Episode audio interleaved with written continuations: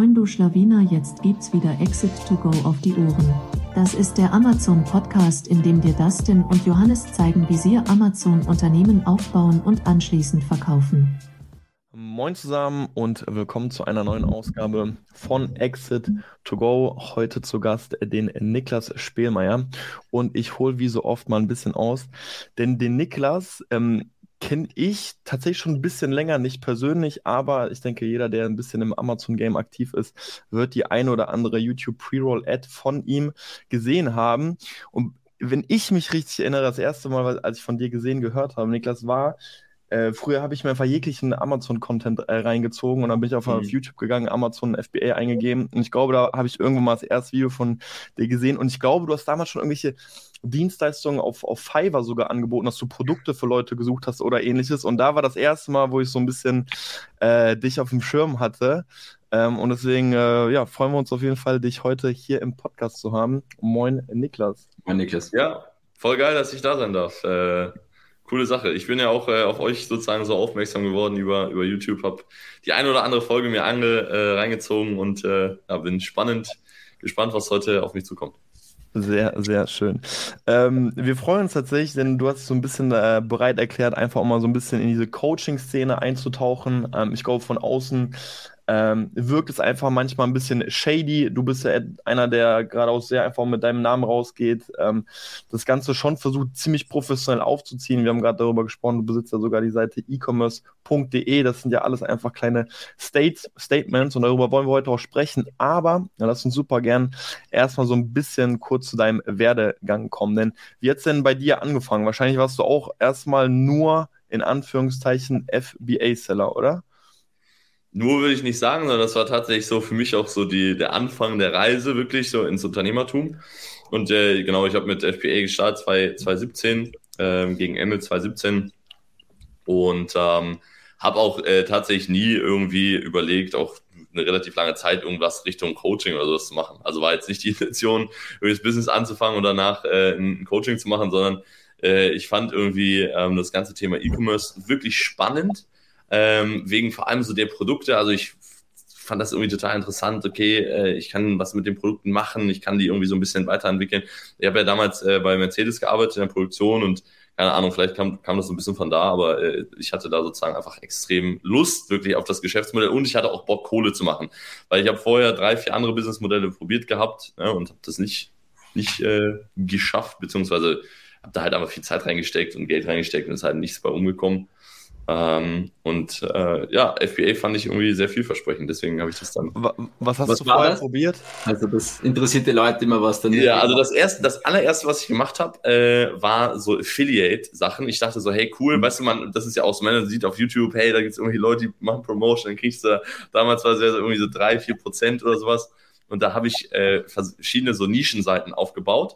Ja. Äh, deswegen hatte ich auch schon so ein bisschen Bezug zu Amazon tatsächlich, weil ich da auch teilweise Amazon-Produkte dann vermarktet habe. Zum Beispiel hatte ich mal so eine Seite, die gibt es nicht mehr leider. Äh, das ist echt schade, weil ich würde das eigentlich aus Legacy-Gründen wäre es geil gewesen, die noch zu haben. bcas-test.de. Zum Beispiel mhm. habe ich so BCAA-Pulver verglichen und dann waren am Tag immer so 10, 20, 30 Bestellungen über die Seite auch wirklich. Also das war echt eine Seite, habe ich so. wirklich Tage und Nächte rein investiert. Äh, mit WordPress? Hast du das ganz normal mit WordPress gebaut? Ja, mit WordPress und damals, ähm, wie hieß denn nochmal dieses Theme? Ähm, B-Theme oder so war es, glaube ich. Äh, das ist überhaupt nicht bekannt gewesen. Also es ist groß, aber es war nicht so äh, bekannt für Affiliate-Seiten, sondern damit konnte man halt sehr schöne Webseiten bauen. Und ich habe aber gesehen halt, ich habe halt nur zwei oder drei Prozent bekommen. Aber es war krass zu sehen, sozusagen, dass 20, 30 Verkäufe auf Amazon, das war ja theoretisch teilweise wirklich äh, ja, ein paar hundert Euro Umsatz dann am Tag. Dann dachte ich eigentlich krass für die Leute, die die, die Dinger verkaufen so selbst. Ne? Für die war das ja extrem geil. Nice. Das ist interessant, ich habe das Gefühl, für viele Amazon FBA-Seller hat die Reise irgendwie mit äh, Affiliate irgendwo auch angefangen. Ähm, das waren wahrscheinlich einfach richtig klassisch so Vergleichstabellen auf der Seite und dann Produkte wurden miteinander verglichen und dann hast du letztendlich auf Amazon äh, weitergeleitet. Ja, genau, größtenteils. Also ich habe ich es halt so gemacht, weil ich bin immer schon so ein sehr perfektionistischer Mensch, der sich viel zu viel vornimmt. Das heißt, ich habe damals wirklich mir das alles gekauft, die ganzen EBCA-Sachen, habe die wirklich zu Hause gehabt, aber jetzt natürlich keinen chemischen Test oder sowas gemacht, aber hatte dann auch so äh, Bilder damit, habe wirklich viel zu viel Zeit. Deswegen, es hat sich sogar, also es ist sogar Geld bei rumgekommen, Aber ich mhm. habe so viel Zeit da reingesteckt, dass ich auch hätte einfach Überstunden machen können und damit das Doppelte oder Dreifache verdient hätte. Deswegen habe ich gesagt, okay, also, das macht ja keinen Sinn.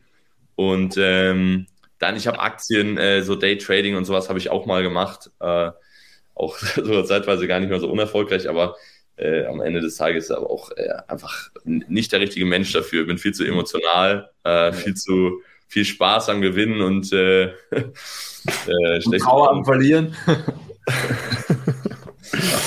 ja, ja, verrückt, crazy. Also meine Reise hat tatsächlich auch so ein bisschen im, im Google SEO oder auch SEA-Bereich angefangen. Ich habe auch so ja. mit Nischenseiten angefangen, beziehungsweise so Sales-Pages gebaut und dann quasi ähm, über Digistore gab es dann so ganz viele Online-Kurse, ähm, auf die dann sozusagen verwiesen. Aber bei mir ist tatsächlich ist nie wirklich erfolgreich gewesen. Ich habe immer mit, mit Traffic eigentlich draufgezahlt. Ähm, und ich bin dann irgendwann auf Amazon FBA gekommen und so wahrscheinlich dann auch du irgendwann, oder?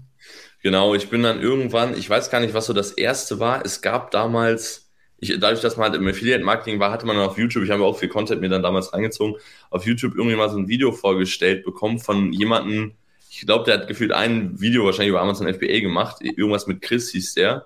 Mhm. Ähm, und äh, da hat er das sozusagen so erklärt, dieses Amazon FBA äh, Geschäftsmodell. Also, und das fand ich irgendwie voll krass so, weil ich wusste auch bis dahin gar nicht, dass man auf Amazon verkaufen kann.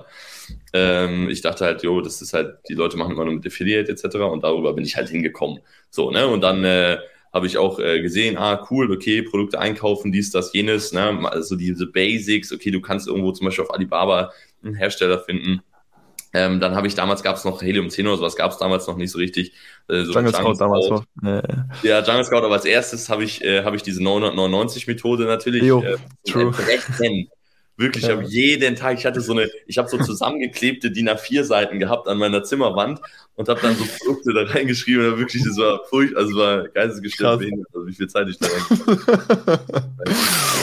Ich weiß nicht, Johnny, kennst du den Trick eigentlich, die 999-Methode? Kenn ich nicht, nee. Okay, ah. pass auf. Damals, pass bin ich damals. Ihr seid alte, alte Schule ist das hier. Du musst dir vorstellen, damals, also heute machen wir ja Helium 10 auf und wir sehen, okay, wie viele Sales äh, passieren so im Schnitt am Tag und dementsprechend auch im Monat. Und damals gab es nicht so viele Tools oder die haben halt gekostet, wenn man so Brokies wie wir es waren, äh, waren, dann hat man nicht so viel Geld in Tools investiert, sondern man hat einfach von die Einheiten in den Warenkorb gelegt und mhm. hat dann mhm. die, ähm, den Warenkorb auf 999 Einheiten aktualisiert. Und dann hat Amazon dir manchmal gesagt, das hat auch nicht immer funktioniert, weil du konntest auch zum Beispiel einstellen, du darfst nur fünf äh, von dem Artikel kaufen. Ja. Aber manchmal hat es funktioniert. Und konntest du sagen, oder konntest du sehen, hey, es sind nur noch beispielsweise 737 von dem Artikel verfügbar. Und hast du die Zahl notiert und dann bist du am nächsten Tag wieder reingegangen, hast wieder ja. 999 eingegeben, hast gesehen, okay, jetzt sind nur 725 verfügbar. Und dementsprechend hast du immer die Differenz dann abgezogen, dir irgendwann dir diesen Schnitt errechnet, wie oft sich das Produkt verkauft. Ja. Und ich habe damals nicht mal Excel dafür benutzt oder irgendwie Google Sheets oder so, sondern wirklich händisch einfach so eine riesige Tabelle aufgemalt. Also ich war, ich war zu broke, mir überhaupt so einen scheiß äh, karierten Block zu holen. Eigentlich müsste ich mal gucken, ob ich das irgendwo habe. Hier wirklich so blanko Papierblätter mit so riesigen äh, an der Wand krass. gehabt. Ja, das war, war krass, aber es war auch gleichzeitig heftig zu sehen damals. Äh, ich habe mir dann so am Anfang ganz viele so kleine Produkte, weißt du was, wie so ein Mörser oder Knoblauchpresse oder sowas mhm. angeguckt. Und äh, es war total krass zu sehen dann, dass die teilweise 20, 30 Sales halt am Tag gemacht haben über diese Methode. Das ist halt gesehen. Ich dachte mir, wow, krass, äh, wenn da, selbst wenn da nur 10 oder 20 Prozent bei hängen bleiben, dann ist das ja schon eigentlich, äh, also relativ viel, wie, wie du schon sagst, ne? man guckt, guckt ja auch immer aus verschiedenen Perspektiven im Leben. Jetzt würde ich sagen, ja, es ist gar nicht, es ist eigentlich kaum Geld. Aber damals war das halt voll viel, wenn man gedacht hätte, okay, ich kann vielleicht 50, 60, 70 Euro am Tag verdienen. Nicht Umsatz, sondern wirklich Geld verdienen mit einem Produkt Mega Kannst geil. du dich noch an dein erstes Produkt erinnern oder ist es noch online? Nee, das ist nicht mehr online. Äh, ich kann mich aber äh, gut daran erinnern, das war so ein Kaltraucherzeuger. Ah, ähm, hatte ich auch mal am Schirm. Kann man so Holzspäne ja, irgendwie so rein oder sowas, ne? Ja, genau, da kommen so Holzspäne rein, da kannst du zu Hause so äh, räuchern, Fisch, Käse, Fleisch. Und das ist so ein Drahtgestell, ne? Das ist, also ist heutzutage ein totales Nonsensprodukt, weil es ist einfach, das hat auch damals, das ist ein gutes Beispiel auch zu äh, zeigen, dass Amazon sich echt verändert hat. Es hat damals 40 Euro konnte man das verkaufen. Ähm, und jetzt kostet es, glaube ich, glaube 20 Euro oder sowas, wenn die jetzt noch verkaufen. Das ist das gleiche Produkt. Lustig, lustig, weil, Johnny, kannst du dich daran erinnern, wir hatten. Ja, ich, mir kommt das Produkt bekannt vor. Also, ja, ja. als, als wir unser erstes Markt verkauft haben, haben wir direkt mit dem Gedanken gespielt, eine neue zu kaufen. Wir hatten zwei, drei Calls, glaube ich, mit einem, der so eine Marke in dem Bereich verkauft hat und das war, war auch ein Produkt von ja. ihm. Und wir haben auch gesehen, was hat der für extreme Preissprünge. Dann genau wie du gesagt hast, so der hat es teilweise für 40 verkauft, dann irgendwann für 19 und das war so krass zu sehen. Ja, mhm. was ist, das dann keine Konsistenz da, deswegen haben wir uns auch dagegen entschieden. Ähm, aber ja, verrückt, verrückt. Also das war dein erstes Produkt. Also ich, dementsprechend aber doch erfolgreich, oder? Wenn du es für 40 Euro verkaufen konntest, dann war es doch ein. Ja, ja äh, das erste Produkt hat äh, eigentlich grundsätzlich gut funktioniert so, ne? Also ähm, langfristig halt nicht, äh, muss man wirklich dazu sagen. Das war dann, als die Preise dann gefallen sind, dann war ich da nicht mehr profitabel. Ähm, aber das war auf den ersten, ich, ich weiß nicht mehr, sechs, sieben, acht Monate. Also ich glaube, zwei oder drei Warenumschläge habe ich da gemacht mit. Mhm. Ähm, und das lief mega. Also das war mega geil. Ich erinnere mich noch an den ersten Tag, äh, wo ich, äh, wo ich sozusagen online war. Das habe ich gar nicht mitbekommen, weil dann war diese FBA-Einsendung. Ich habe das damals noch importiert mit, das waren diese blauen, die waren unverschämt teuer und haben alles mit LKW-Einsendungen äh, ins Lager gebracht. Ich weiß gar nicht mehr genau, wie die hießen. Forto heißen die jetzt. Die hatten aber damals einen anderen Namen. Ähm, um, Freight Hub. Freight Hub, Freight Hub ja. Da haben wir letztens genau. drüber gesprochen. Letztes Mal drüber gesprochen, ja.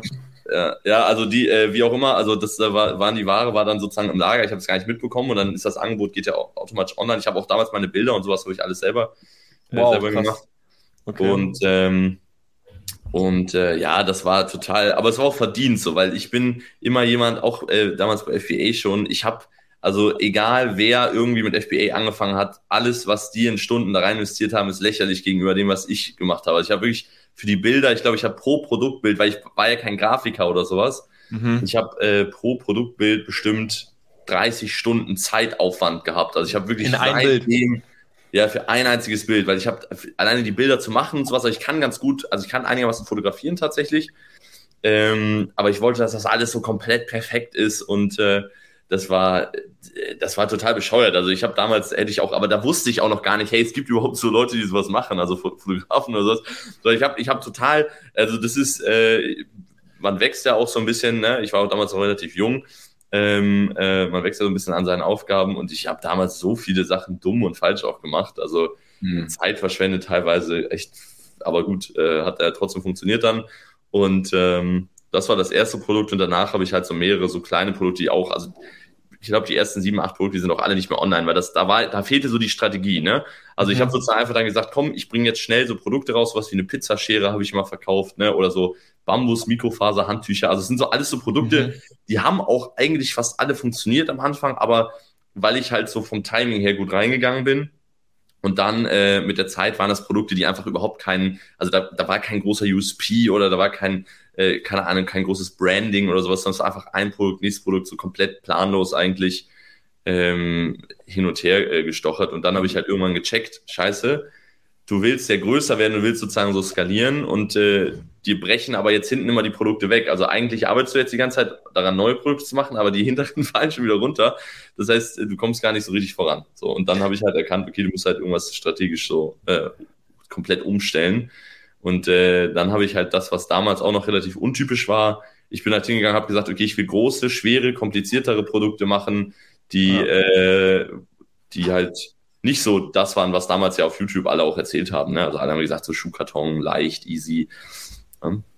Wo sich niemand reintraut halt sonst. Das ja, genau. Oder da, also niemand damals halt deutlich weniger. Ja. Also ich, ich finde es spannend, weil ich glaube auch, es ist so unfassbar wichtig, wenn man mit Amazon FBA anfängt, am Anfang schnell die ersten Erfolge einfach zu haben, weil ich glaube, das macht ganz viel später aus, ob jemand dran bleibt oder nicht. Weil ich glaube, wenn du dein erstes Produkt hast und es failt, so du glaubst zwar per se an das Geschäftsmodell, aber vielleicht stellst du in Frage, ob es für dich funktioniert. Und wenn du dann, mhm. also super krass, wenn deine ersten sieben Produkte eben erfolgreich waren, weil bei mir war es zum Beispiel gar nicht der Fall. Meine ersten drei Produkte waren alle ein Flop. Also das heißt Flop, ich bin so leicht Break-Even, aber damals auch noch kein Geschäftskonto. Ich habe eigentlich gar keine Übersicht gehabt. Ich, ich glaube, ich habe es irgendwann mal ja, ich auch, Also Übersicht war bei mir auch nicht. Ich habe auch noch damals kein Sellerboard oder sowas. Ich genau, nicht, ich hatte, ich wusste ab. nicht mal, ob ich Profit mache oder nicht. Ich hatte kein Sellerboard. Ich werde nie vergessen, dass ich mich selbst mal gefragt habe, was ist eigentlich mein Bezugspreis, weil ich so ein DIN A4-Blatt hatte, wo ich so tausend Zahlen stehen hatte und dann auch immer wieder wegradiert und so. Und dann dachte ich ja, so, hä, ja. aber der Währungskurs ändert sich ja auch und ich war völlig überfordert. Ähm, Ja. Aber ich äh, rückblickend, glaube ich, meine ersten drei Produkte waren alle ein Flop. Ähm, aber ich habe einfach nur alleine dieser Fakt, dass du siehst, du stellst etwas online und es verkauft sich. Alleine das ist ja schon für ganz Proof viele. Concept. Genau, es funktioniert. So, es kann funktionieren. Ich glaube, das einfach so schnell wie möglich zu sehen, das ist auch extrem wichtig. Ja, man hat ja Ähm, FDN voll die Belastungsphase im Grunde genommen, weil das Gehirn strebt ja auch immer so nach dieser Bestätigung, ne? Und Ja. Ähm, du machst halt im Grunde genommen die ersten Monate, machst du ja jeden Tag irgendwas und du siehst ja gar kein Ergebnis. Also es, du machst ja noch gar keine Sales so. Und äh, ich glaube deswegen, das macht auch E-Commerce allgemein halt zu einem, einem Business, wo man schon auch so einen gewissen Charakter und, äh, und so mitbringen muss, dass man auch wirklich das durchzieht und auch dran bleibt. Ne? Wie, wie lange hat es denn bei dir gedauert, bis du beim Mercedes dann gekündigt hast? Also So ungefähr lange? anderthalb Jahre. Ah, doch nur eigentlich. Schnell. Eigentlich. Ja, also äh, das ging relativ schnell. Ich muss aber auch dazu sagen, ähm, weil das fragen mich auch oft Leute, wie ich, wie das überhaupt ging. So, also ich hatte am Anfang, ich habe glaube ich so am Anfang 11, 12k ins erste Produkt gesteckt, insgesamt overall mit den Sachen, die halt so dazugehört haben. Ich habe auch damals noch dann äh, Zertifikate und sowas alles dafür gehabt. Ähm, oder was heißt damals noch, äh, haben wir heute, haben wir heute auch noch, aber Heute nicht mehr. damals direkt mit dem ersten Produkt, ne? Also ich glaube 2017 war das eher noch so eine Sache, die bei den meisten eher runtergefallen ist. Ähm, und äh, ich habe halt super viel dann direkt auch äh, wirklich von meinem Gehalt halt da reingesteckt. Das habe ich halt vorher, die zwei, drei Jahre vorher auch schon gemacht mit den anderen Businessmodellen. Also ich habe immer alles, was ich verdient habe, fast, also meine Lebenskosten waren wirklich low. Und ähm, ich bin dann halt hingegangen, ich habe bei meiner Oma Geld geliehen, ich habe bei meiner Mama Geld geliehen, ich bin äh, dann äh, hin und habe mir äh, sozusagen so ein äh, so einen Bankkredit geholt. Gott sei Dank auch für FBA, weil ich das vorher immer für Daytrading machen wollte. Das wäre echt dumm gewesen. Ähm, und äh, ich habe dann auch noch, äh, das kann ich in meinem Podcast nicht so gut sagen, ich habe ein paar Sachen gemacht, wo man einfach relativ gut an Geld gekommen ist, so ein bisschen so Sachen schwarz gemacht.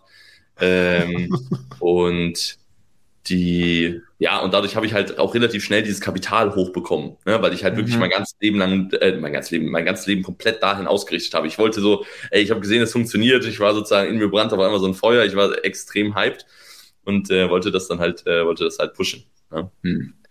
Macht natürlich auch extrem viel aus, wenn man einfach zu Beginn einfach ein bisschen mehr hat, mit dem man starten kann. So dementsprechend kannst du einfach mehr, du, du flippst halt einfach in größeren Mengen dann auch, ne? Da, gerade auch das Geld. So 80, 90 Prozent ROI auf 2.000, 3.000 Euro oder eben auf äh, 10.000 Euro. Das macht dann einfach Ja, ja. irgendwann auch einen Unterschied. Ähm, aber trotzdem, ich finde anderthalb Jahre tatsächlich ziemlich schnell. Ich glaube, wenn gerade so Beginner zu und denken, boah, anderthalb Jahre, das klingt ja erstmal eigentlich voll lange, aber ich finde für E-Commerce oder gerade auch für Amazon FBA im Speziellen ist das schon ziemlich schnell, wenn ich zurückblicke. Ey, bei mir waren es, glaube ich, ich weiß gar nicht, wann ich das erste Mal angefangen habe. Ich glaube 2017, so wirklich Fulltime dann 2021, also drei, vier Jahre eigentlich. Ähm, immer Mhm. nebenbei aufgebaut. Deswegen Was ich noch dazu sagen muss, ist auch, äh, also ich habe auch dann erstmal gar nichts aus dem FBA-Business rausgezogen, Mhm. sondern ich habe halt nebenbei, wie gesagt, die ganze Zeit viel gearbeitet. Äh, Mhm. oder das ist nebenbei, das war damals noch mein Hauptjob. Und ähm, habe sozusagen da dann auch noch so einen kleinen Puffer gehabt von 3.000, 4.000 Euro. Mhm. Und ähm, ich bin dann auch danach, also wer meine Story so ein bisschen kennt, ich bin danach halt äh, dann auch umgezogen nach Würzburg in so eine Studentenverbindung. Also ich war da nie Mitglied, aber in so eine Verbindung, weil da habe ich halt nur 160 Euro Miete bezahlt. Ne, hatte halt in der geilsten Lage von Würzburg äh, äh, ein, Zimmer. Die Leute waren einigermaßen in Ordnung. Ne? Studentenverbindung ist halt nicht was für jeden, also war jetzt auch nicht so mein Ding. Bin nicht so der Alkoholfreund.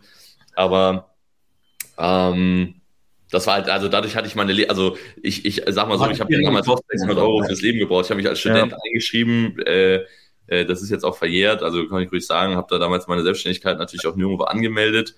Im, also bei der Krankenkasse, bei äh, Dingssachen hatte so gesehen auch gar nicht diese ganzen Umkosten Mhm. ne, und habe sozusagen so ein bisschen einfach von dem Puffer gelebt. Ähm, ja, und da, dementsprechend hatte ich halt auch, äh, also ich hatte wirklich, ja, vielleicht 500 oder 600 Euro im Monat ausgegeben, wenn überhaupt. Ah, krass. Ja, gut. Und dann ein halbes Jahr später, also ich habe das ein halbes Jahr war ich da und dann dachte ich mir, okay, irgendwas, irgendwie war ich dann so ein bisschen frustriert, weil die Leute so ein bisschen, ne, äh, da habe ich auch damals ja die ersten Videos produziert, ähm, Mhm. äh, aber auch, auch nicht Coaching oder sowas, das war, kam ja erst viel später. Ähm, und dann bin ich äh, ja damals nach, nach Asien und habe da so ein, anderthalb Jahre äh, dann, dann da so rumgelebt und da braucht man ja auch nicht so viel Geld. Ne? Und wie kam dann, wenn wir jetzt so langsam den Schlenker machen, zu den ersten Dienstleistungen, die du angeboten hast, zu den ersten Coachings, woher kam die Intention und wann hast du damit so angefangen?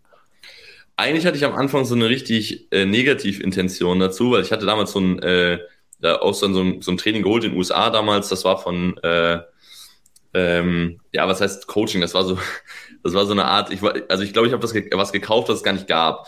So, das war äh, damals bei den Leuten äh, von, von Helium 10. Also das gab es mhm. halt noch nicht Helium 10, aber die hatten halt selbst schon so ein Tool und ich bin über eine Facebook-Gruppe damals an so diesen äh, Kevin King und sowas, mhm. hatten, so uh, und äh, keine Ahnung, irgendwie, warum auch immer, haben die dann da irgendwie mal so einen Kurs gehabt. Das war ja damals auch dieses Freedom-Ticket, was ganz anders, by the way, mhm. damals war, als es heute ist. Ähm, und äh, dann habe ich da sozusagen, ich hatte halt gefragt, ob ich außer den Videos irgendwie so ein Coaching bekommen kann. Ne? Weil äh, das ist so eine Sache, da bin ich bis heute zu 100 Prozent von überzeugt.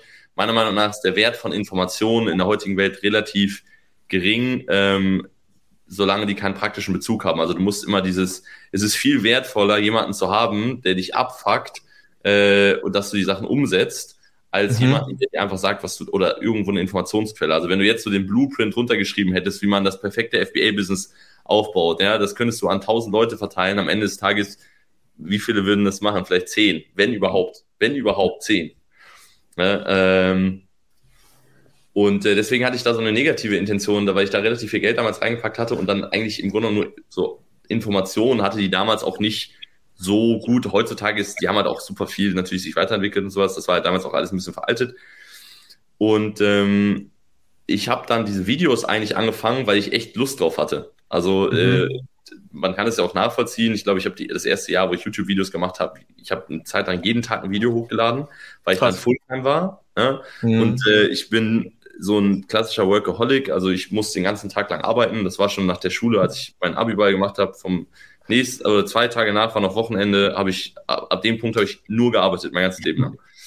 Ähm, und deswegen dachte ich mir, okay, was machst du jetzt mit der Zeit? Und dann habe ich einfach Videos produziert, weil ich es einfach cool fand. Ne? Kann auch so ein leichtes Ego-Ding sein, weil als E-Commercer bist du ja, musst du halt nicht der Typ sein, der auf der Bühne steht, mit beiden äh, Fäusten auf der Brust rumtrommelt, und ähm, ich brauche das aber so ein bisschen, das habe ich für mich herausgefunden. Das ist ja, ist ja nicht bei jedem so, ja, aber bei mir war es so.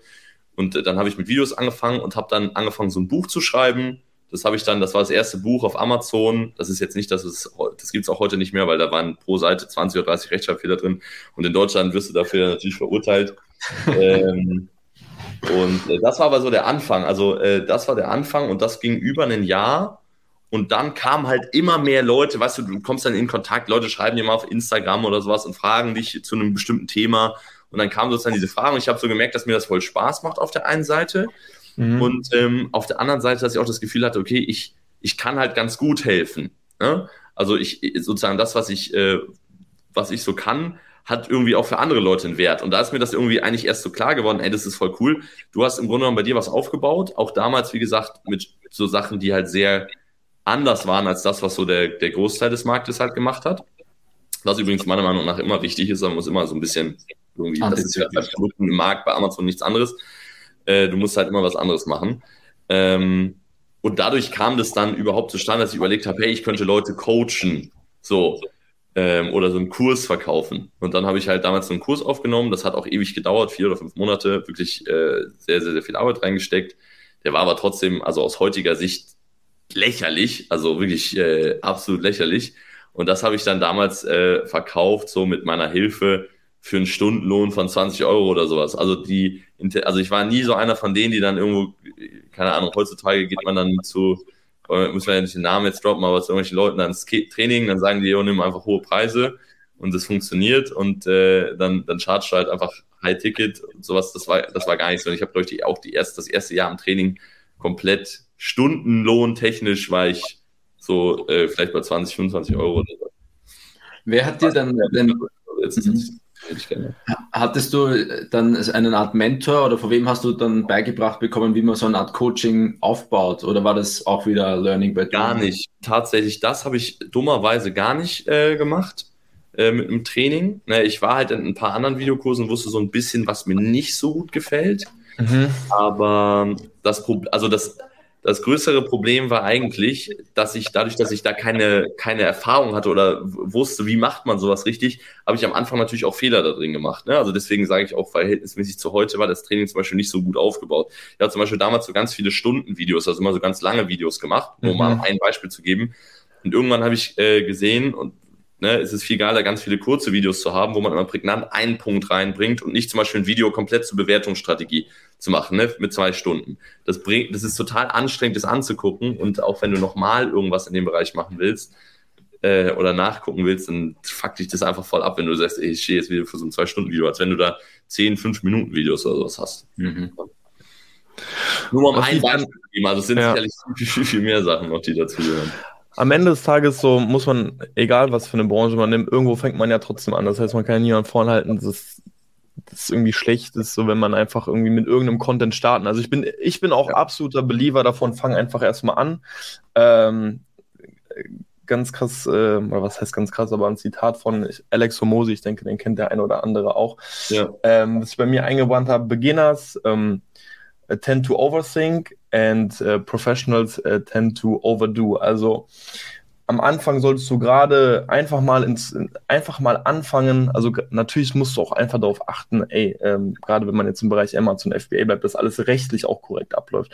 Aber ich glaube, dass auch ganz viele nicht anfangen, äh, weil sie vielleicht irgendwie Ängste haben oder nochmal nach einem Produkt suchen oder nochmal etwas prüfen wollen und einfach mal reinspringen. Ich finde das auf jeden Fall absolut die richtige Einstellung. Aber es bedeutet auch für dich, für dich lief sehr vieles dann durchgehend parallel. Also du hast den Fokus ja auf dein Amazon FBA Wissen nie wirklich verloren. Ich meine, deine Marken gibt es ja bis heute. Aber das Amazon. Äh, letztes Jahr ist kompletter Lost gewesen. Also, ähm, äh, das, also du hast recht, also es sind relativ viele Sachen parallel. Auch das Coaching an sich ist ja auch nur ein Teil mittlerweile. Wir haben ja auch sozusagen dann irgendwann eine Agentur gemacht. Wir haben angefangen mhm. mit Software. Ähm, wir haben auch ein paar andere Companies äh, noch mit aufgebaut. Und letztes Jahr ist der Fokus von unserem eigenen FBA-Brand extrem runtergegangen. Also haben letztes Jahr wirklich gar nichts gemacht. Dadurch haben wir auch extrem viel Marktanteil verloren, was sehr, sehr schade ist. Daran sieht man aber, wie wichtig es ist, so aktiv mit dran zu bleiben. Ähm, weil wir einfach, irgendwie war ich, ich war auch mehr, oder ich selbst hatte auch mehr Bock an den Brands so von, von Kunden oder sowas, irgendwie Ideen reinzubringen. Das mhm. ist zum Beispiel ein gutes äh, Beispiel. Wir hatten einmal so ein richtig fettes Shooting geplant für, für eine unserer Marken. Und dann hatten wir halt gleichzeitig gab es so die Möglichkeit bei einem Kunden von uns so, ähm, das ist im Outdoor-Bereich gewesen ist oder ist die, ist die Brand im Outdoor-Bereich, ne? Und dann ähm, also er hat gefragt, yo, hier, ähm, wir haben hier ein richtig fettes wir machen acht neue Produkte. Äh, hast du nicht Bock irgendwie oder kannst du, lass uns da mal so einen Call machen. Das war übrigens eine der genialen Ideen, die ich damals hatte im Coaching. Ähm, das gab es vorher noch nicht. Mittlerweile, glaube ich, ich weiß nicht, ob es jeder jetzt macht, aber es sollte jeder machen, ist sehr sinnvoll. Wir haben damals so den Produkt-Call und den Listing-Call eingeführt. Also immer so eins zu eins Calls, wo man so bestimmte Sachen halt abhakt. Mhm. Äh, damit halt vor allem für Leute am Anfang zum Beispiel ein Produkt halt irgendwo validiert werden kann und auch so aus dem Marketing halt validiert werden kann. Und ähm, da, dadurch hat sich halt ergeben, dass ich dann zum Beispiel gesagt habe, ja, lass uns mal unser Shooting nicht machen, sondern ich, ich, ich fahre lieber mit dem jetzt hier in, in, in Schwarzwald und mach, äh, mach Bilder damit. So und guck mir das an und guck halt, dass ich da so ein bisschen dafür sorgen kann, dass die Sachen noch geiler laufen. Und das war halt äh, letztes Jahr krass, so, ne, dass dann dass der Fokus wirklich von den eigenen Sachen, also das wurde einfach wie so ein Kind, was nicht gestillt wird halt. Ne? Also das mhm. hat einfach so gar keine Zeit oder, oder Liebe halt bekommen. Und da, okay. wir haben noch zwei rechtliche Sachen dann da. Äh, das waren ganz, ganz, ganz, ganz dumme Fehler. Äh, war auch tatsächlich von einem Mitarbeiter, aber ähm, aber das heißt, du hast auch jetzt noch Mitarbeiter für dein eigenes FBA-Unternehmen oder, oder ist das? Ja, also genau, ja. Genau. Ich finde es ehrlich gesagt spannend zu sehen, dass du so reflektiert bist und ehrlich bist, dass du auch nach außen hin zu sagen. Dann sagst du, okay, ja, ich äh, trainiere zwar Amazon FBA, aber ich muss zugeben, meine eigene Marke oder Marken haben in den letzten Jahren darunter gelitten, was eben bedeutet, okay, dein Fokus geht gerade mehr Richtung Coaching. Jetzt hast du gerade selber gesagt, du hast mehrere Unternehmen. Heißt, du tobst dich jetzt als Unternehmer per se aus oder gibt es schon irgendwo einen Fokusbereich? Weil ich bin zum Beispiel mittlerweile ein krasser Believer von eine Sache 100% und bring die zum Schweben und dann kannst du vielleicht links und rechts auch mal was anfangen. Aber ich habe gemerkt, was es zum Beispiel auch bedeutet, alleine nur Fulltime zu gehen und sich auf eine Sache zu konzentrieren. Ähm, ja, äh, das, also das ist absolut true, ähm, was du sagst. Also es ist immer sinnvoll. In einer Sache kann man halt sehr, sehr stark werden. Ne? Ähm, man kann aber auch mehrere Sachen machen und sehr, sehr gut sein. Ich sag mal, so ein Unternehmer von Grund auf, von der Definition her, kann nicht nur ein Unternehmen oder zwei oder drei Unternehmen haben, sondern ein Unternehmer ist eigentlich jemand, der permanent irgendwas dazu macht und dann sozusagen schaut, dass er Dinge so weit automatisieren kann, beziehungsweise aufbauen kann, dass er selbst sich halt relativ weit rausziehen kann. Mhm. Ähm, das ist aber bei mir auch gar nicht so die Intention äh, gewesen, was ja von vielen so Online-Coaches auch die Intention ist, wenig zu arbeiten und einfach so einen Kurs oder sowas aufzunehmen. Ähm, sondern das, woran ich eigentlich die ganze Zeit arbeite und auch, was unser Big Goal ist, ist halt, deswegen haben wir auch hier, warte, äh, hier die, die Domain auch damals gekauft, ist nicht fürs Coaching oder sowas oder zu sagen, ich habe eine coole Domain oder meine E-Mail-Adresse ist cool, äh, sondern ähm, eigentlich äh, so ein bisschen so eine Art Imperium halt aufzubauen im Bereich E-Com, weil ist, also long-term funktionieren Dinge von vielen Einzelanbietern immer schlechter. Also man sieht das zum Beispiel, Amazon ist genau das Gegenteil davon, sondern alles aus einer Hand und wird halt immer, immer, immer, immer, immer, immer dominanter. So, also mhm. du wirst Amazon rein äh, softwaretechnisch sicherlich auch nochmal überholen können. Heutzutage sieht man, es gibt immer irgendwelche Startups, die bringen dann droppen irgendeine krasse AI oder sowas und äh, nehmen den ganzen Markt auseinander, aber du kannst, wirst die Infrastruktur ja gar nicht mehr aufhalten können, ne, mit den ganzen Logistikzentren und so weiter und so fort. Und ich habe ich hab diesen Gedanken gehabt, so ich habe auch immer groß gedacht, also mein Ziel ist auch äh, mehrfacher Milliardär zu werden. Ich denke mir, jo, warum nicht, äh, wenn man schon äh, das Privileg hat, irgendwie, dass, dass es die ganzen Möglichkeiten gibt, irgendwas zu machen, dann äh, let's go. Und äh, deswegen bauen wir halt so sehr viele Sachen, die aber wie so Puzzlesteine ineinander laufen. Mhm. Ne? Also wir haben ja, also das Coaching ist das eine, äh, das Coaching ist aber im Grunde genommen kein Mensch ist mit Coachings oder vielleicht ein oder zwei auf der Welt sind halt da mit Millionär oder sowas geworden. Aber der Grund ist, warum ich halt auch so viel Zeit in die Projekte dann von den Kunden und sowas investiere, ist, weil ich weiß, wenn umso besser das da läuft, desto größer wird sozusagen die, die, die Umsatzvolumen, die Marktmacht von diesem e-commerce.de Imperium. Ja, und äh, die Leute holen bei uns zum Beispiel dann, äh, die meisten von denen holen zum Beispiel mittlerweile bei Stack Valley ihre Produktbilder, ihre Produktvideos, das ist zum Beispiel auch eine Agentur, ne? Das habe ich äh, zum Beispiel auch operativ relativ wenig mit aufgebaut. Das hat größtenteils Luca gemacht. Und ähm, das ist halt, wir sind halt immer, ich gehe halt immer mit der Intention an irgendeine Sache ran, die Best, der Beste zu sein, der Beste zu werden und am besten zu geben oder am meisten zu geben. So, und äh, wir haben zum Beispiel dann bei Valley damals, war auch der Grund, warum wir so schnell gewachsen sind, wir haben halt Studios einfach gebaut. Also wir haben einfach so eine mhm. Lagerhalle gemietet und wir haben da äh, mit dem Schreiner, hat er überall Räume reingeballert, haben wir, da ist eine Küche, da ist noch eine Küche, hier ist äh, ein Schlafzimmer, da vorne ist ein Esszimmer, ähm, äh, da ist so ein Werkstatt, äh, Werkstatt-Vibe-Room, da ist so ein Outdoor-Ding mit so einer weißen äh, Wand, wo du sozusagen, also so äh, einfach komplett null profitabel, by the way, auch. Also auch, äh, das ist immer total witzig. Also wir sind, es geht, es geht, mir geht es mehr um, um Macht, Domination als, als, äh, als um äh, Profit und damit habe ich halt immer einen Vorteil. Ne? Und deswegen sind wir auch so schnell gewachsen. Es gab ja auch damals zig andere Coaching-Sachen, die viel größer waren und auch eine viel größere Community hatten. Ne? Und auch als zum Beispiel, es ist jetzt, keine Ahnung, äh, ne, damals zum Beispiel jeder hatte, ich habe auch mal äh, eine Zeit lang äh, zum Beispiel die Videos von Lukas geguckt, damals war ja so mit einer der ersten, die das auch, auch so größer gemacht hatte. War ja auch alles, äh, alles cool. Ähm, aber das sind halt Leute, die dann immer irgendwann aufgehört haben, ne? weil die gesehen haben, hey, ich kann jetzt auch passiv irgendwie vielleicht ein, zwei, 300 K im Monat machen Ne? Mhm. Ne? Und äh, habe da einfach mein Sales-Team sitzen und, und muss halt nicht mehr so viel proaktiv jetzt da reinstecken und das ist mir dann vielleicht gemütlicher, weil das Ziel halt vielleicht woanders ist. Oder man macht halt dann Immobilien oder sowas, aber das war jetzt nicht so mein, meine Intention, sondern die Intention ist eigentlich bei uns äh, halt immer mhm. Vollgas zu geben und, und größer zu werden.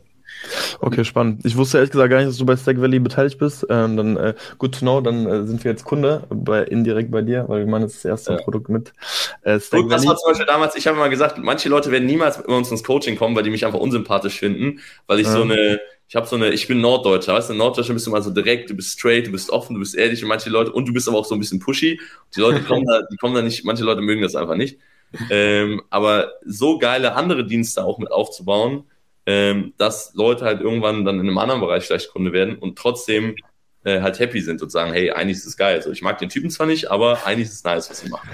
Ja, also beeindruckt, so viele Bälle gleichzeitig in der Luft mhm. zu haben oder zu managen. Wenn also wo ist denn dein Hebel oder wo siehst du deinen Hebel, wie du dann zum diesem Ziel Milliardär ist oder was ist dein, wo, wo, wo arbeitest du am meisten dran? So pro, im Tag? Ich arbeite am meisten am Coaching. Das ist aber im Grunde genommen für uns der Hebel, so diese Basis. Also wenn man das jetzt mal sozusagen so betrachtet, aus unternehmerischer Sicht, dann sind die Sachen, die wir sonst aufbauen, für E-Commercer, im, im, Spezialfall jetzt am Anfang halt Leute im, im FBA-Bereich oder FBM-Bereich, ist eigentlich egal. Ähm, und natürlich ist ein Coaching extrem geil, wenn du halt Leute damit reinbekommst, mit denen zusammen was aufbaust oder deren aktives Business vergrößern kannst und dann natürlich auch eine Art Beziehung entsteht, ne? wie jetzt zum Beispiel schwieriger besteht, wenn ihr bei Stackway zum Beispiel Produktbilder bucht, ja, das ist auch eine Art von Beziehung, aber im Coaching, wo die Leute auch bei uns vorbeikommen, wo die sozusagen stundenlange Videocontents von dir konsumieren, wo man öfter miteinander spricht, da baust du ja irgendwann eine richtige Beziehung auf. Ich bin zum Beispiel auch mit vielen unserer Kunden wirklich befreundet, also Leute, die auch mal so nach Berlin kommen, auch jetzt ohne, dass es um FBA oder sowas geht. Also mhm. ähm, äh, du hast eine viel engere Beziehung und kannst dementsprechend natürlich auch viel besser langfristig einfach auf die Leute auch setzen und zählen, ne? weil du so eine gewisse Loyalität natürlich auch von den Leuten dann, wenn die sehen, hey, guck mal, der hat mir da und da und da geholfen, wenn er jetzt sagt, guck mal, wir haben hier ein neues Projekt, äh, was auch helfen kann, ne? dann, dann machen die Leute das. So, deswegen haben wir auch immer, wenn wir neue Sachen, zum Beispiel das Stackway ist ein gutes Beispiel. Das ist einfach, also ich weiß nicht genau, wie viel Werbung Luca da bisher investiert hat. Ich glaube, vielleicht 20 oder 30.000 Lifetime für die ganze Company. Ja, das ist, das ist fast gar nichts, weil wir gar nicht so viel Werbung machen müssen, weil es halt, äh, weil die Leute halt viele bei uns dann aus dem Training kommen oder halt auch, äh, Luca hat ja mittlerweile dadurch auch so ein größeres Netzwerk aufgebaut, der ist zum Beispiel auch bei uns im Training und hilft manchmal Leuten da im Bereich Marketing und unterstützt da sozusagen. Ja, und äh, genau, also das ist sozusagen vom Fokus her das Hauptding, ist das, ist das Training, weil man damit das Netzwerk aufbaut. Und äh, das, womit man aber wirklich groß werden kann, sind immer Dinge, die natürlich über eine persönliche Sache hinaus skalieren kann. Das heißt, wir machen jetzt zum Beispiel Software seit drei Jahren. Das zum Beispiel ist ein schwieriges Projekt. Ne? Ist auch wieder, wenn man startet mit irgendwas, hat eigentlich keine Ahnung davon. Ich bin auch selbst kein Entwickler. Mein Entwicklerteam in dem Bereich aufgebaut. Dann sowas also für was für eine Software? Ähm, äh, das heißt Sellerpoint. Äh, man kann sich theoretisch auch schon auf eine Warteliste eintragen. Ist übrigens auch eine coole Domain, sellerpoint.com. Die habe ich tatsächlich äh, sehr, sehr, sehr sparsam bekommen. Es ist ein das ist sozusagen so eine Art ERP oder ein ganz simples ERP-System für ähm, kleinere Online-Händler. Und kleinere Online-Händler meine ich eigentlich auch alle Leute, die jetzt hier zuhören, werden da reinfallen. Ähm, ich meine damit keine so diese äh, Companies, die 2.000, 3.000 Asiens im Katalog haben oder noch mhm. mehr, also diese klassischen Händler, für die eigentlich die meisten ERP-Systeme halt gebaut wurden. Also zum Beispiel sowas wie, keine Ahnung, JTL oder sowas zum Beispiel ganz geil oder auch sowas wie Central ist eigentlich ganz geil. Ähm, aber da ist halt, äh, da ist halt immer das Problem, das ist halt nicht gebaut. Das ist so wie SAP. Ne? Das ist einfach, mhm. es ist mhm. nicht gebaut für, für das, äh, was wir eigentlich machen. Und ähm, das hat das Ziel, dass du äh, sehr einfach und schnell Multichannel machen kannst. Das geht zum Beispiel viel einfacher noch als dann im normalen ERP, weil du einfach die relevanten Marktplätze, das sind zwar weniger als 50 oder 60, wie man dann halt immer bei Plenty Markets oder so, die werben ja damit, ne? aber wer verkauft auf 60 Marktplätzen? Also, für wen macht das Sinn? Ähm, so, wo man wirklich so die, die wichtigsten Punkte halt an einem Ort hat. Ne? Also so ein bisschen einfach on, on point, schnell in Multichannel reingehen kann, äh, Warenbestandsmanagement äh, kann man äh, damit dann ganz gut machen. Auch, das zum Beispiel ist ein Grund, warum wir auch Logistik jetzt anfangen, dass du sozusagen äh, eine komplette, also das komplette Warenbestandsmanagement nicht nur von Empfehlungen jetzt mit Nachbestellungen, weil da gibt's ja auch coole Tools äh, und, und da gibt's ja auch schon äh, coole Lösungen, aber dass du sozusagen nicht nur den Software-Part hast, sondern auch den, den äh, Umsetzungspart. Also dass du zum Beispiel äh, jetzt siehst, okay, wir brauchen neue Ware, XY, 1000 Stück von, von meinen Kaltraucherzeugern zum Beispiel, und dann sozusagen eine Bestellung an einen äh, Hersteller schickst und alles andere wird schon automatisch durch die Software-Tool eingelesen, wird an die Logistik weitergegeben und die Logistik weiß schon, ah, okay, hier sind die Herstellerdaten, wir melden uns jetzt bei dem. Äh, das läuft alles über die Abrechnung innerhalb der Software. Äh, da muss man nur kurz bestätigen, ja oder nein, will man machen oder will man halt nicht machen. Und dann der komplette Warentransport organisiert wird, inklusive der Verzollung, dass man auch mal so Statusübersichten hat. Da gibt es zum Beispiel auch sehr geile Softwareanbieter, die können zum Beispiel deinen Container tracken und dann auch deine Zoll, Verzollungsstatus tracken und sowas. Und ähm, dann hast du halt noch viel, viel, viel über, oder nicht nur diesen, diese Übersicht, sondern auch wirklich diese Informationen immer, da ist gerade die Ware oder da ist gerade die Ware. Und mich kostet das so viel. Zum Beispiel nur um das vielleicht so kurz mal ein bisschen Promo zu machen für die Software, was ganz nice ist, eine Waren- oder ein Warenmanagement-Tool. Ich habe mal kurz bei Lidl gearbeitet in so einem Sommerjob. Mhm. Ähm, das ist ja geistesgestört, was die machen. Und ähm, die, diese Unternehmen, der schwer, oder all diese Unternehmen sind keine Lebensmittelkonzerne, sind alles Logistikunternehmen. Also es geht dabei nur um Logistik. Ne, äh, und das möglichst günstig hinzubekommen. Und um einen Warenbestands- oder so eine, so eine Planung für sowas zu machen, musst du ganz exakt wissen, was kostet mich Lagerung am Punkt X, was äh, ist meine Ersparnis, wenn ich jetzt beim Hersteller 5, 6, 7 Produkte mehr bestelle, zumindest im, im Bereich des Shippings, ne? Containerpreise etc. Ähm, wie viel, also das ist so Mikromanagement oder wie viele Produkte sende ich zum Beispiel an Amazon und wann sende ich die Produkte an Amazon und in welcher, in welchem Stückgut geht es sozusagen raus. Und das sind, das sind alles so Dinge, da denkt man erstmal, okay, wer rechnet das aus? Wir haben ja schon ganz, ganz, ganz tolle lange Formeln, die gehen teilweise über eine DIN A4-Seite oder sowas äh, äh, für uns ausgedacht. Und damit kannst du aber long, long term halt immer so einfach ganz kleine Margen, Prozentpunkte halt mit raushandeln, ohne aber zu arbeiten, weil das macht die Software dann sozusagen für dich. Also die, die, die erzählt dir das und rechnet das aus. Mit Echtzeitpreisen. Ja, das braucht es sozusagen, ne? Okay, ich denke, der eine oder andere hat sich in, gerade Seller Point nochmal notiert. Ähm, aber es ist noch auf der Warteliste und ich muss auch dazu sagen, auch wieder offen und ehrlich, das ist eigentlich eine Katastrophe. Wir haben vor drei Jahren angefangen, wir dachten, wir brauchen ein Jahr dafür. Drei Jahre ist so lang. Und jetzt, jetzt sind wir schon äh, über, oder jetzt sind wir knapp über drei Jahre schon in der Entwicklung. Es kostet halt mega viel Geld. Man sieht halt, jo, es geht voran und es wird geiler und äh, die Schnittstellen, sowas funktionieren schon alles. Mhm. Das sind schon so ein paar Sachen, die auch sehr geil funktionieren, aber ähm, manche Sachen funktionieren also nicht. Noch okay. nicht. Und ich habe gerade rausgehört, du willst auch Logistik aufbauen, also so eine Art, nicht die Unicon, aber Konkurrenz zu Unicon, oder wie? Nee, nicht unbedingt zu, äh, zu Unicorn. Eher zu Venture One. Nein, oder nee, ja, nee, eigentlich auch nicht. Also Venture One zum Beispiel nutze ich auch, ist eigentlich ein sehr cooles Tool auch. Ähm, es ist so ein bisschen, äh, also die, die, Logistik, die wir jetzt sozusagen aufbauen wollen, ist im Grunde genommen ein bisschen einfach schon äh, so, so, du machst ja Fulfillment, es gibt ja Fulfillment-Dienstleister, dann gibt es so Leute wie Unicorn, die Sachen importieren und dann gibt es, da will ich jetzt auch keine Namen nennen, weil ich habe auch teilweise mit den Leuten gute Beziehungen oder sowas, aber wenn man sich mal die Preise in der Logistik anguckt, die wirklich existent sind und dann die Preise, die irgendwelche Unternehmen in der Logistik im E-Commerce nehmen, ist es geistesgestört. Also was du teilweise an Lagerkosten hast in einer normalen Halle oder sowas oder was teilweise auch an Shippingkosten. Zum Beispiel, wir haben jetzt, nur mal ein Beispiel zu nennen, 40 Fuß Container, China bis ins Endlager in Deutschland, also nicht Amazon, sondern Endlager in Deutschland, auch ein fulfillmentfähiges Lager, 2550 Euro. Ähm, unschlagbar.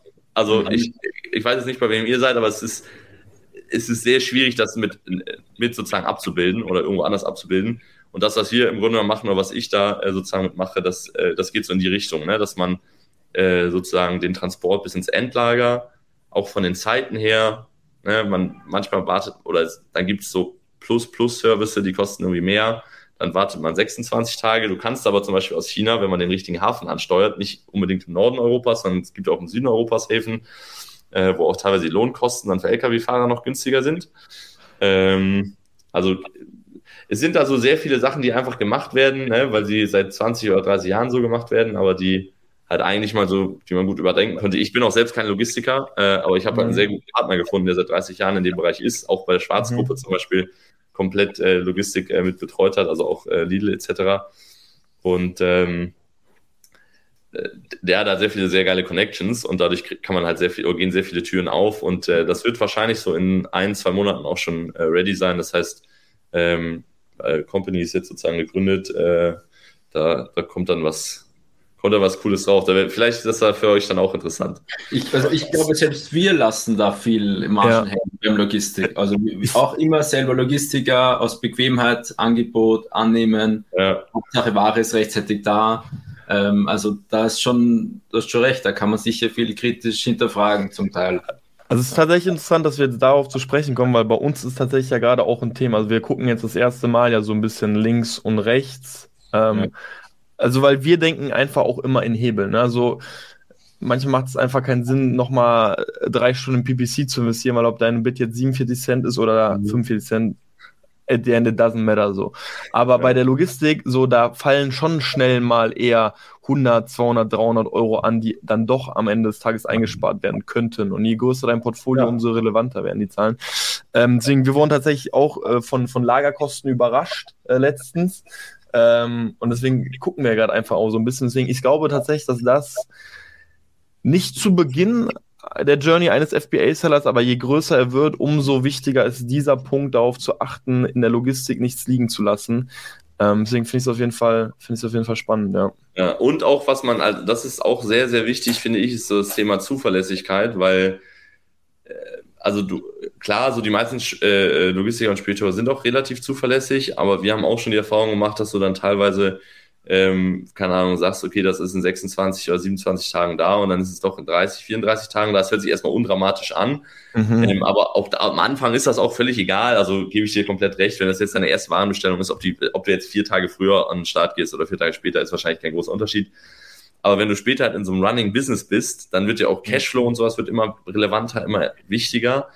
Ähm, und ja, und du hast halt, äh, dann gibt's auch sozusagen, es gibt so Skalierungseffekte, was ich zum Beispiel gerade meinte, wenn du zum Beispiel jetzt Multichannel verkaufst, du hast zum Beispiel auch einen Shop etc., dann willst du ja in der Regel nicht deine ganze Ware, wenn die jetzt bei einem Logistiker steht, der nur lagert, also nur kommissioniert und lagert, dann muss die Ware ja, ein Teil davon muss zu Amazon und ein Teil davon geht dann irgendwie noch an einen anderen Logistiker irgendwo in Deutschland, der das dann halt verfehlen kann. Das ist auch nochmal ein, Landweg, der eigentlich unnötig ist, äh, weil das könnte auch direkt da rein, hingefahren werden. Ne?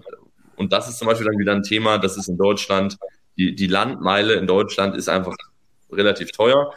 Und äh, auch da zum Beispiel, ich habe mich jetzt ein bisschen mit dem Thema äh, beschäftigt, auch letzte, letzten Freitag auf der auf einer großen Logistikmesse.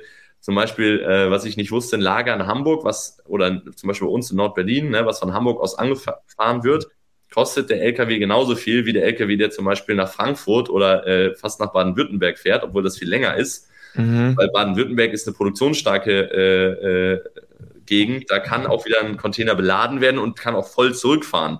Das heißt, man bezahlt im Grunde genommen dann nur einen Weg bei der äh, Spedition. Und äh, in Berlin zum Beispiel, bei uns gibt's nur, äh, keine Ahnung, äh, irgendwelche Leute, die sich irgendwelche tollen Internet-Ideen ausdenken. Ja, genau, es sind Tech-Startups, ne? da wird nicht viel produziert, also das ist, aber es wird viel Ware, es wird viel Ware gebraucht. Das heißt, da fahren die Container mal leer zurück. Das heißt, obwohl der Weg viel näher ist, bezahlst du das gleiche im LKW. Also, ne, und das sind so, so Sachen, die man vielleicht am Anfang gar nicht so auf dem Schirm hat.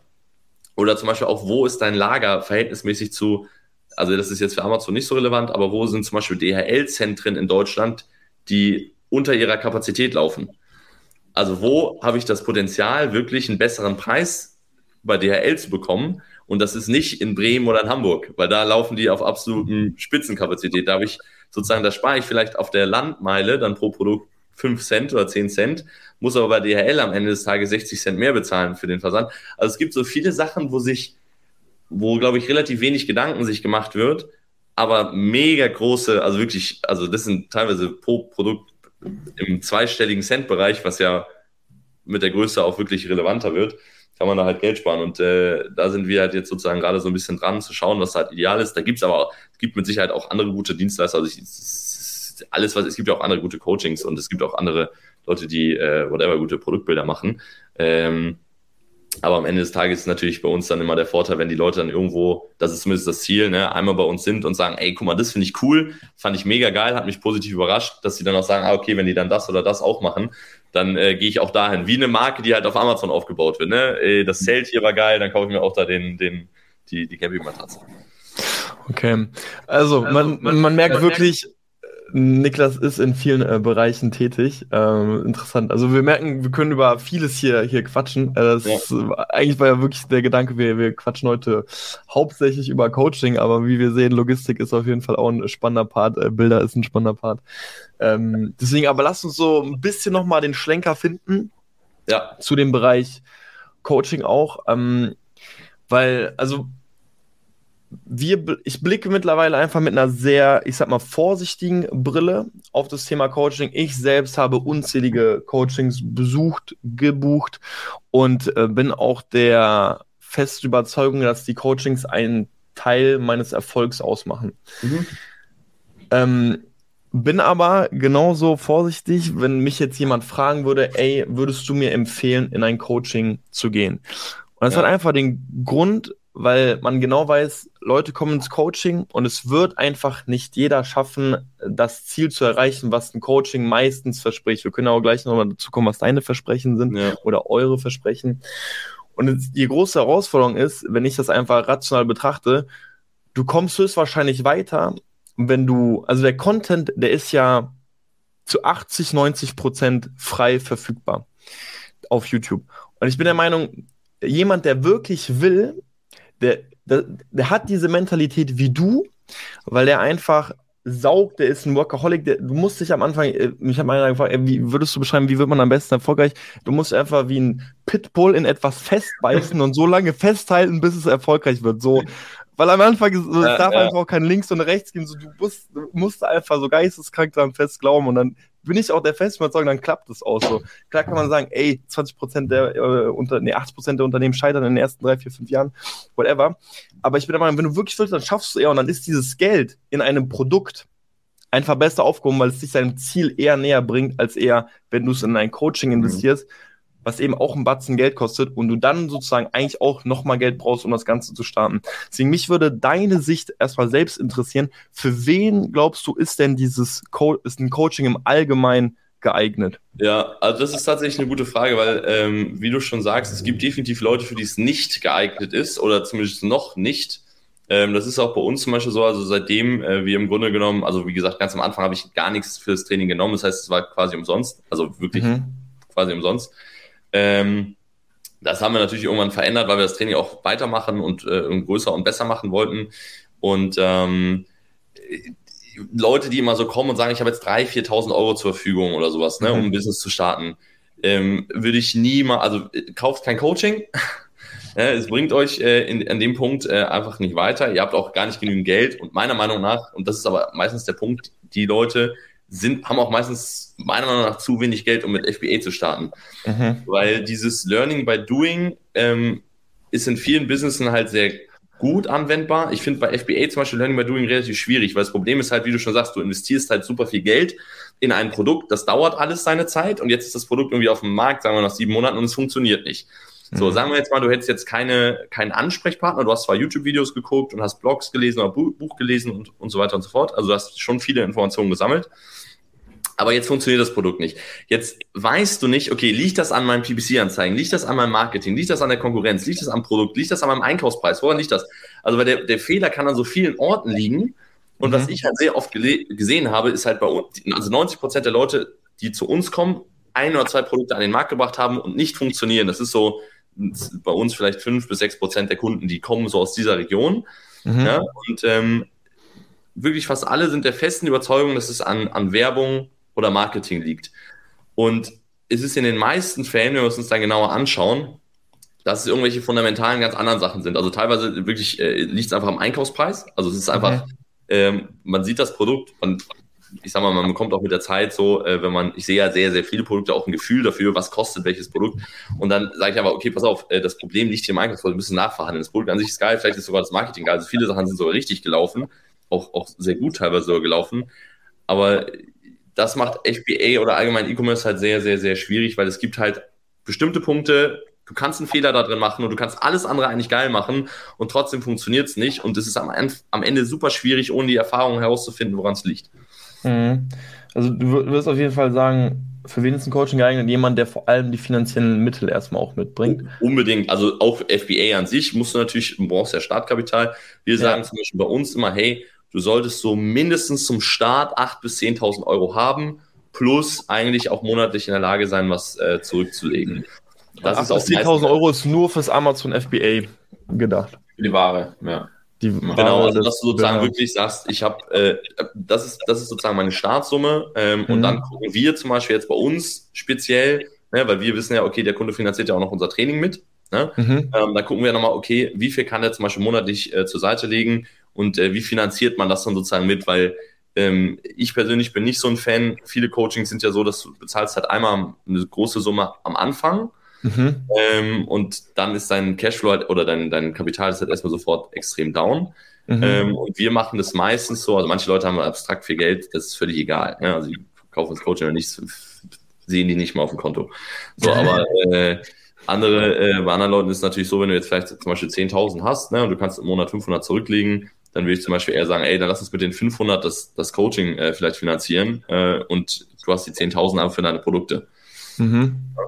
Ähm, also das schauen wir immer so ein bisschen an, dass, es, äh, dass man dann äh, einen guten Weg findet äh, für die mhm. Leute, wo sozusagen jetzt nicht übermäßig viel äh, Geld was kostet, was kostet denn so ein Coaching? Ja. Also Range? Ja, also Range im Grunde genommen kommt natürlich immer super darauf an, wo der Kunde steht. Ne? Also ganz kurz vielleicht, wir haben so drei verschiedene Trainingstypen. Ähm, wir ah, haben okay. Leute, die am, am Anfang stehen und, und starten. Mhm. Also das ist das umfangreichste Training, weil die müssen ja das meiste lernen, so gesehen. Ähm, dann gibt's das, das heißt FBA Startup oder FBA Unstoppable ist so die, die Seite. Dann äh, Das zweite Training heißt FBA Fulltime. Da geht es jetzt darum, wenn die Leute das Startup durchhaben, zwei, drei, vier Produkte am Markt haben, dass es dann halt darum geht, okay, wie, also wie der Name schon sagt, Fulltime, also wie komme ich an den Punkt, dass ich wirklich komplett von FBA leben kann. Ja? Und ähm, sprich, das ist in der Regel irgendwo zwischen 80 150, 200.000 Euro Umsatz. Das ist dann äh, äh so um so Monat. zu geben das Ziel. Und dann gibt's noch äh, Mastermind. Das ist tatsächlich äh, von den Inhalten her gar nichts Neues, sondern das ist alles im FBA Fulltime Training abgedeckt. Das ist halt auch nochmal sehr groß. Das heißt, da gibt's zum Beispiel auch schon so Thematiken wie Mitarbeiter. Ne? Mhm. Äh, äh, wie, wie, macht man sowas? Wie baut man Prozesse auf? Auch so Dinge, die jetzt vielleicht am Anfang überhaupt gar nicht relevant sind, aber wie ich null interessant oder wie internationalisiere ich, wie gehe ich in die USA, wie baue ich vielleicht FBM auch neben FBA auf. Also was, äh, es gibt ja, es kommen dann sozusagen Themen auf, die dich am Anfang null interessieren, die später ähm, eine gewisse äh, ja, Interesse wecken könnten. Ich sage mal, am Anfang FBA Startup gerade Linie, ganz klar, was das Ziel ist. Und dann kommt so eine Art Wegzweigung. Also es gibt mehrere Möglichkeiten, wie man weitergehen kann. Die einen gehen international, die anderen bauen erstmal eine Brand auf. Das kommt immer ein bisschen darauf an, wie die Produkte halt aufgebaut sind. Und ähm, von der Range her sind wir da monatlich äh, so zwischen 400 und bei den mhm. ganz großen, also eher so Richtung Fulltime oder auch Mastermind dann, ähm, so Richtung 1000 Euro. Also eine Mastermind wäre zum Beispiel 1000 Euro im Monat jetzt mal grob. Übel? Die Mastermind wäre jetzt zum Beispiel 1000 Euro im Monat. Genau, genau.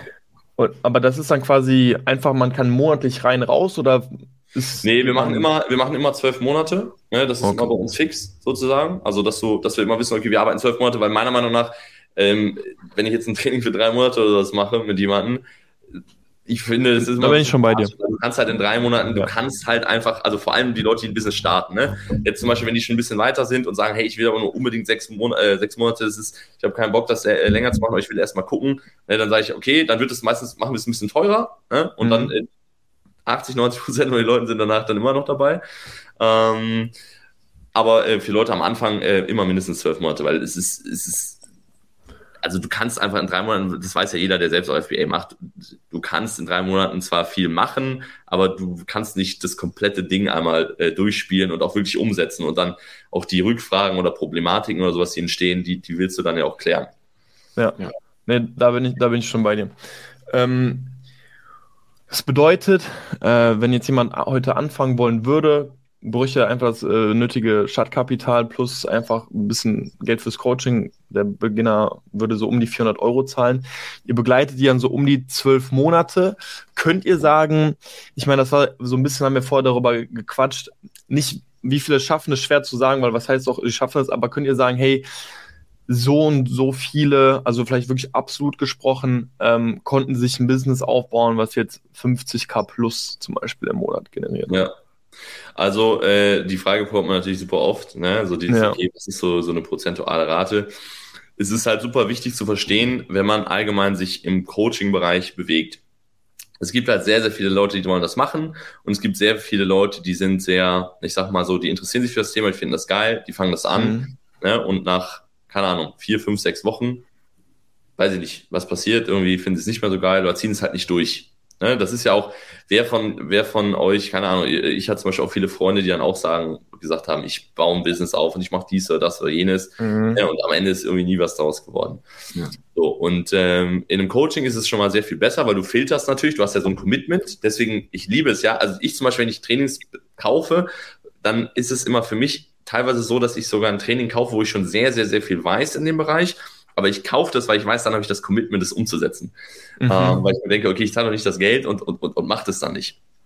So, das heißt, dadurch haben wir schon mal viel, viel weniger Ausfallrate, als es jetzt wahrscheinlich im, im, im Durchschnitt wäre. Aber es gibt auch, ne, also ganz klar, das ist auch überall so, ähm, es gibt Leute wirklich, die starten das und die bringen das gar nicht zu Ende. Also es ist nicht so, dass sie dann Misserfolg in dem Sinne haben, dass ein Produkt auf den Markt bringen, was nicht funktioniert oder fünf Produkte auf den Markt bringen, die nicht funktionieren, ähm, sondern die gar nichts auf den Markt bringen. Ähm, mhm. Prozentual schwierig zu sagen, aber das sind jetzt, es ist jetzt, es sind mehr als zwei, drei Prozent. Ja, also es ist jetzt nicht so, dass das ganz ausnahmsweise mal passiert, sondern es ist, keine Ahnung, die Leute, die melden sich auch nicht, sind auch nicht unzufrieden. Oder sagst, wir haben sogar Leute, die teilweise äh, äh, dann nach anderthalb Jahren zu uns kommen und sagen, ey, ist äh, mega geil, ich habe äh, durch euer Training hier dies, das, jenes gelernt und arbeite jetzt in der großen Company mit den Kenntnissen daraus, also die das mhm. sozusagen für andere Zwecke benutzen. Ähm, aber ich würde jetzt sagen, also äh, über 50k tracken wir tatsächlich nicht. Wir tracken ja äh, über 10k, über 100k, über 250k und über 500k. Mhm. Ähm, und äh, über, über 10k, ähm, das sind ich muss irgendwas, irgendwas zwischen 900 und 950 Leute, äh, die wir da hingebracht haben. Aber, und das ist auch wieder wichtig zu sagen, weil wie gesagt, äh, ich bin grundsätzlich ein sehr transparenter Typ. Natürlich kann das auch sein, und das wird auch so sein, dass äh, manche Leute auch nach einem Jahr, obwohl die schon 10, vielleicht sogar 20, 30, 40 K gemacht haben, dann gesagt haben, okay, ich mache das doch nicht weiter, weil mhm.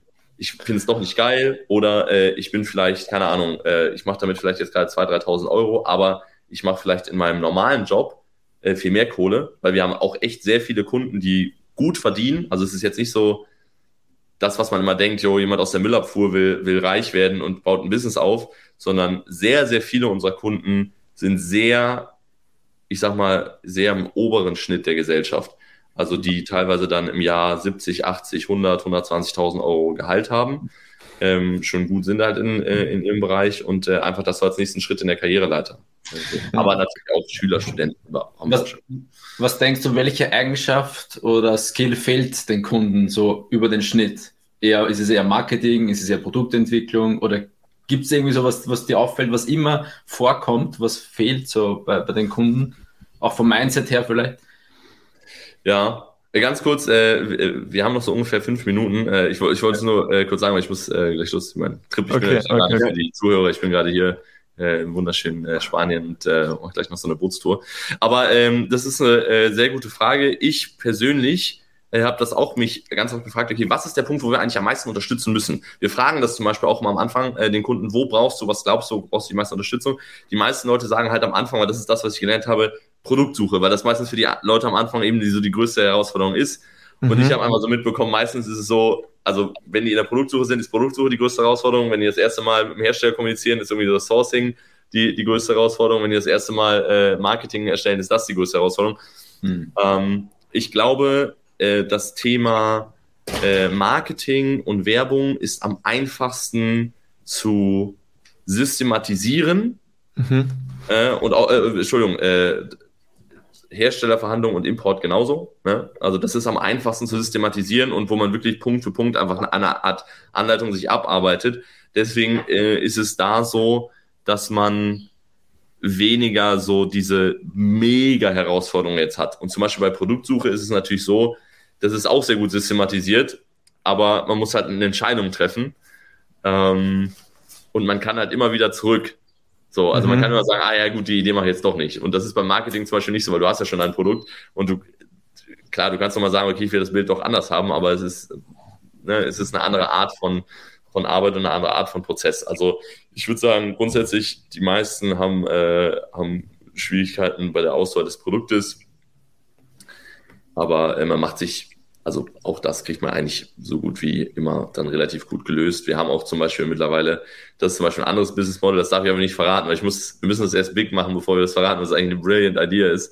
Ähm, aber ich sag mal so, eine, so eine Art äh, Partner gefunden, wo wir mit denen halt zusammen dann was machen.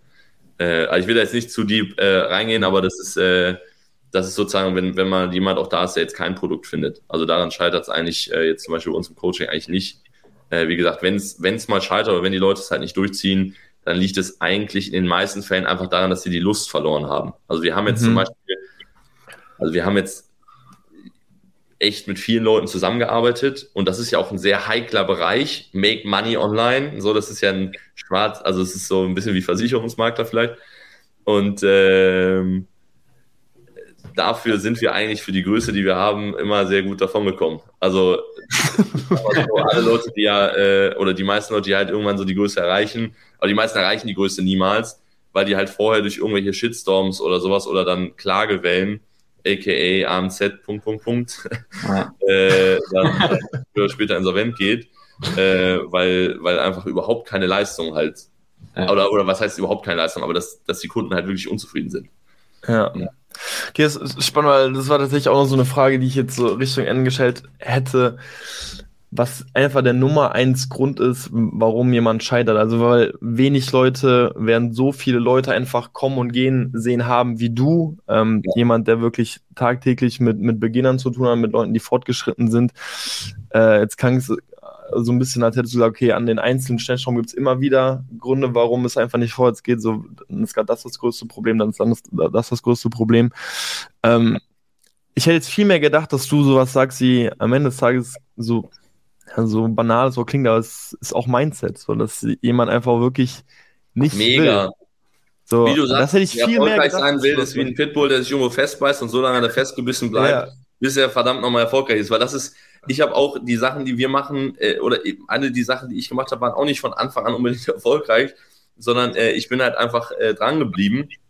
Und äh, man muss, das ist auch eine Sache, die ich den Leuten immer beibringe, wir machen ja mittlerweile auch mal so bei uns vor Ort Workshops, ne, ist dieses, ey, ihr müsst euch wirklich ähm, disziplinieren. Also dieses ganze Mhm. Motivation und dies, das, jenes, alles schön und gut. Aber man muss einfach mal irgendwann sagen, okay, das ist ein Ziel von mir, ich schreibe das hier auf ein Blatt Papier, ja, und ich schreibe darunter, ich committe mich gegenüber diesem Ziel, das zu tun, was nötig ist, um das zu erreichen. Ähm, und äh, es gibt halt Leute, die können sich dann daran halten. Ne? Das ist der Großteil der Leute äh, bei uns.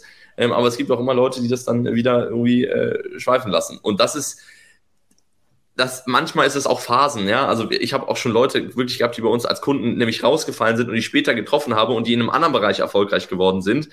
Ähm, weil es vielleicht nicht der richtige Zeitpunkt dann, äh, dann war. Mhm. Aber äh, das ist ja auch in Ordnung. Ne? Das ist ja auch nicht schlimm. Also man muss ja auch mal wissen, ich investiere Kohle in Coaching, ähm, aber das ist jetzt ja nicht, davon hängt ja nicht mein Leben ab.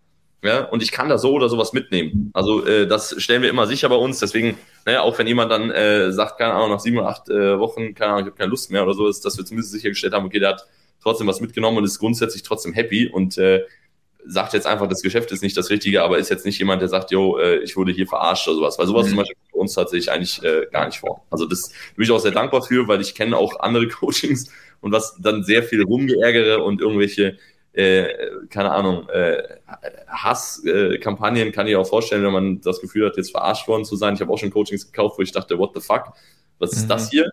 Ähm, aber äh, ja, so äh, im Grunde genommen geht es eigentlich darum, den, man muss einfach dafür sorgen, dass die, die Dienstleistung, die man erbringt, wirklich geil ist, dass die Kunden da Bock drauf haben, dass es auch wirklich Leute weiterbringt. Und die Leute bei uns sehen ja auch intern die Ergebnisse von den anderen Leuten. Und dann haben wir, wir haben halt nie so dieses Problem gehabt, dass die Leute dann gesagt haben, hey, das, was sie sagen, funktioniert gar nicht oder das ist, ist irgendwie nicht real oder sowas, sondern ähm, ja, das ist, glaube ich, ganz gut. zu- Sehr, sehr schön. Niklas, ich blicke gerade auf, ich blick auf die Zeit. Ähm, Ja. Du musst wahrscheinlich auch gleich los. Äh, eine Stunde sechs. Ich denke, jeder konnte sich jetzt auch mal ein etwas genaueres Bild von Niklas Spielmeier machen, wenn er es wollte. Ähm, deswegen einfach die Möglichkeit, jetzt am Ende, wenn jemand wirklich gerade am Anfang steht oder vielleicht wirklich auch Interesse an dem äh, Fulltime, aber zum Fulltime oder an der Mastermind hat, wie kann man euch am besten erreichen? Äh, also irgendwie direkt persönlich ist tatsächlich am einfachsten über LinkedIn oder Instagram. Mhm. Ähm, und sonst, äh, wenn ihr, wenn ihr da Interesse habt, gerne einfach ähm, ja, über www.ecommerce.de, kann man sich ja gut merken. Und einfach äh, dieses, dieses Erstgespräch, weißt du, dieses vermeintliche Erstgespräch, wo man denkt, oh, was wird mir jetzt verkauft? Also einfach, einfach buchen, das ist im Grunde genommen einfach so eine Art Filtermechanismus, wo wir einfach gucken, okay, wem können wir helfen, wem nicht. Ja, also es ist nichts, da wird auch nichts verkauft, by the way, wie Leute das immer behaupten. Also im Erstgespräch gibt es nicht mal ein Angebot oder sonst irgendwas, sondern es ist wirklich nur, können wir dir helfen oder können wir dir nicht helfen und dann macht man gegebenenfalls halt ein zweites Gespräch oder halt nicht. Auch, man muss ja auch, muss ja auch dann fühlen, ich habe Bock drauf grundsätzlich, ne? von der anderen Seite aus. Ist uns ja auch wichtig, dass der Kunde dann sagt, hey, ich will gerne mit dir zusammenarbeiten. Okay. Instagram, LinkedIn und eure Seite verlinken wir in der Beschreibung. Jeder, der Interesse hat, weiß jetzt, wo er euch findet. Und ich sage in diesem Sinne vielen, vielen Dank fürs Zuhören. Vielen lieben Dank, Niklas, fürs Vorbeischauen und bis zur nächsten Folge. Ciao, ciao. Ciao. Ciao.